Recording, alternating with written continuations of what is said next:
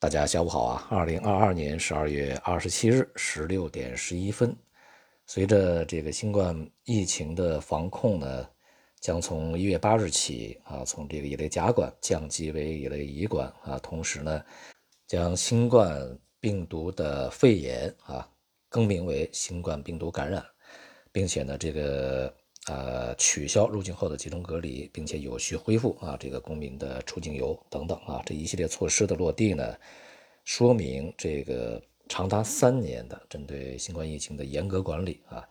也就是所谓的乙级乙类甲管呢将全面的结束啊，未来呢我们将进入到一个与病毒去共存的啊一个时代。那么未来啊，显而易见啊，经济生活、社会生活会很快的去恢复正常的啊。为什么说这个时间很快呢？因为我们在前期啊也进行了一个这个针对。呃，新冠疫情感染情况的一个小调查啊，那么截止到昨天的中午，这个数字出来啊，还是很能去反映大家的一个这个直观的感受啊，感觉的。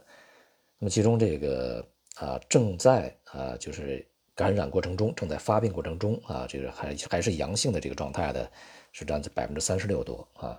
那么已经感染过啊，这个阳过，并且现在已经康复了啊，转阴了。这个人群呢是占百分之三十四左右啊，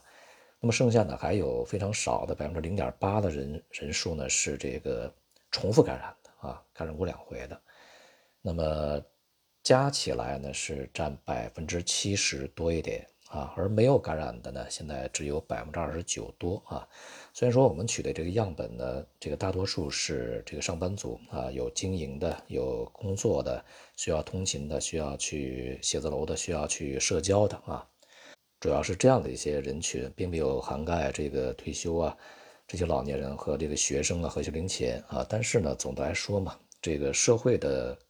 生活以及经济生活最主要的生力军就是这些中青年啊，这个这样的一些群体，所以说呢，它还是比较能够说明问题的啊。那么既然呢，在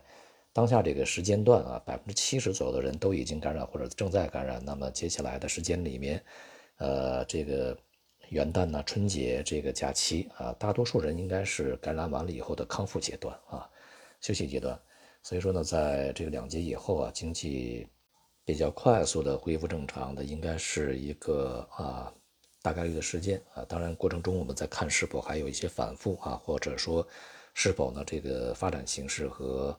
啊当前的整体预期不太一样啊，就是像重症啊，或者说这个感染人群的康复啊，过程中是不是还有一些这个波折啊，我们都是要观察的。但总的趋势来看呢是比较好的啊。当然，也就意味着明年的国内经济会有比较好的一个恢复。那么，像刚刚公布的这个，呃，十一月份的工业利，呃，工业企业利润呢，又是大幅度的下降啊。当然，这些数字呢，已经是过去时啊，毕竟是在严格风控之前的事情。那么，未来的数字我们也需要去观察啊。今天的国内 A 股市场呢，继续反弹啊，这个盘中的表现比较好的是昨天跌的比较多啊。总体来讲呢，还是一个技术性的一个波动。呃，虽然说里面当然也带有对于未来经济恢复的一些预期啊，但是呢，这个当前呢也仍然是存量的资金博弈，可以从这个非常低迷的成交量就可以看出来啊。虽然说有一点点放大，但仍然是低于七千亿啊，这种地量呢是没有办法构成这个行情的啊。进入到明年以后啊，这个情况呢还是比较复杂的。一方面，我们要观察这个经济恢复的力度是否符合预期啊。在之前呢，像来自于啊十月中旬的反弹呢，其实就是带有对于未来经济恢复的预期成分啊。那么，这个预期的这种高度和实际的结果是否相匹配，那么也会对市场呢产生非常大的影响。而另外一方面呢，就是外部的。形势呢也是相对比较复杂的啊，所以说呢，从市场层面呢，恐怕还需要更多的去观察啊，才能够去有一些这个行动。但从大的形势上来讲，明年的全球形势应该不是特别乐观啊，因此呢，就是高预期啊、低结果这种可能性是存在的。不过呢，中国经济的重回正常，它一定会带来需求的增加。那么对于市场而言啊，上游资产。它的表现呢就会先行一步啊，或者说呢会先有比较直接的反应。这是我们在投资过程中需要去关注的啊一些这个层面。我所说的像上游资产，并不是上游的股票的行业啊，这是两回事儿。另外呢，在外汇市场里啊，这两天呢，美元的走势也是这个一波三折啊，狭窄波动，并且呢，这个并没有特别强劲的表现啊。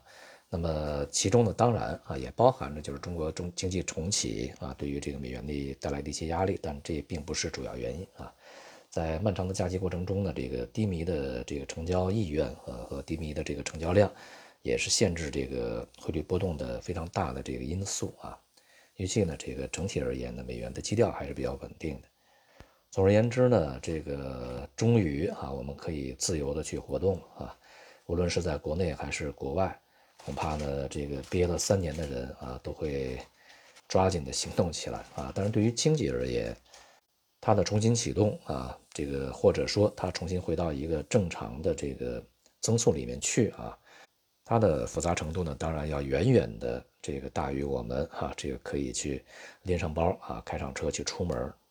同样的，这个大举的投资啊，有信心的投资啊，这个投入金融市场、资本市场